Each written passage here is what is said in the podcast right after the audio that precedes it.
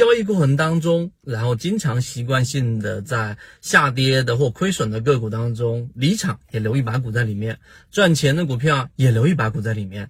那么原因到底在什么呢？今天我们用三分钟来给大家讲一讲。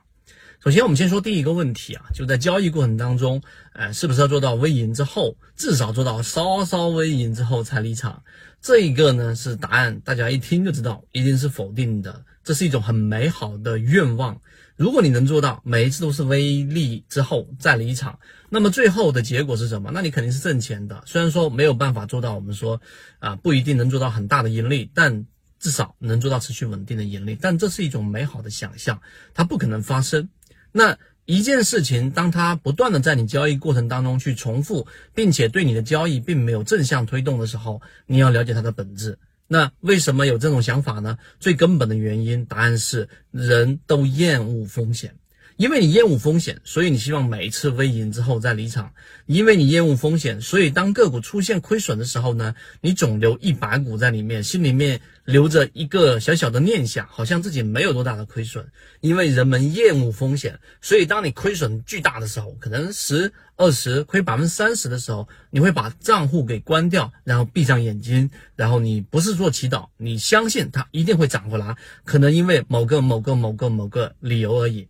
所以，这个最根本的原因是因为你厌恶风险，这是第一点。第二点，那因为人们厌恶风险，有什么办法能够去呃解决这个方式呢？解决这种心理呢？答案肯定是有的。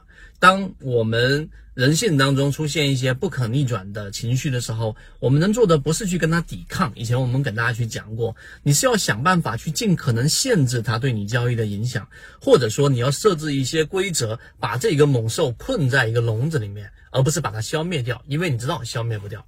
所以我们说，在交易过程当中，怎么去改变我们对于风险的厌恶呢？常规的方法，例如说我们说止损，对吧？例如说我们要设置一个卖点等等。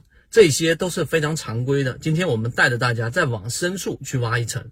那我们来说说第三点，刚刚说那个问题。实际上，在每一个交易过程当中，留一把股、留一手的这种交易习惯呢，有些人是混沌的，有些人是有目标的，或者是有目的的。这个是有一个明显的差异。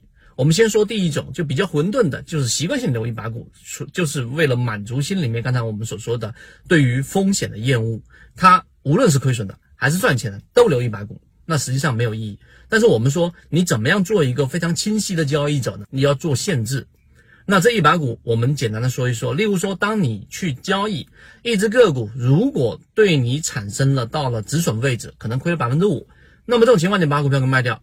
这个情况之下，什么情况才用留下一手呢？最根本的这个原因是因为这一只标的其实还是一只质地优良，你筛选过，基本面 OK，技术面 OK，符合我们的模型的。那么我后期还去观察它，或者说它在我的关注自选鱼池当中列在我们的非常重要的位置，它出现破位了，然后你离场，但是你这一手会让你的注意力和你的这一种。呃，你的整个资金随时打一个回马枪，当它出现买点的时候，这是第一种类型。第二种类型，就当一只个股在赚钱的情况之下，你离场了，留一手和不留一手有什么区别？有些人留一手，纯粹就是啊满足心理，但实际上呢，刚才我们说你要限制人性对于。这种风险的厌恶的时候，当上涨的标的出现你卖点卖了离场留一手，那么当你去赚了百分之十或者百分之十五的时候，它出现卖点你离场了，你留这一手，实际上就是限制你对于风险的厌恶。为什么？因为你留这一手，大概率上这个标的的时候，你的成本可能比原来高很多，高非常非常多，可能高百分之二十或者不高百分之十，但是你还是要进场，因为你有这一手在，也就是我们所说底仓心理。这个后面我们拿一个话题来说，当你有底仓的时候，你所需要克服的这一种阻力，买入一个比原来卖出价位更高的这一种好的标的的这一种，呃，这种行为，实际上你克服的阻力要小很多。所以你听完我在讲的这三分多钟的这样的一个视频，你一定内心会有很多熟悉的交易画面出现。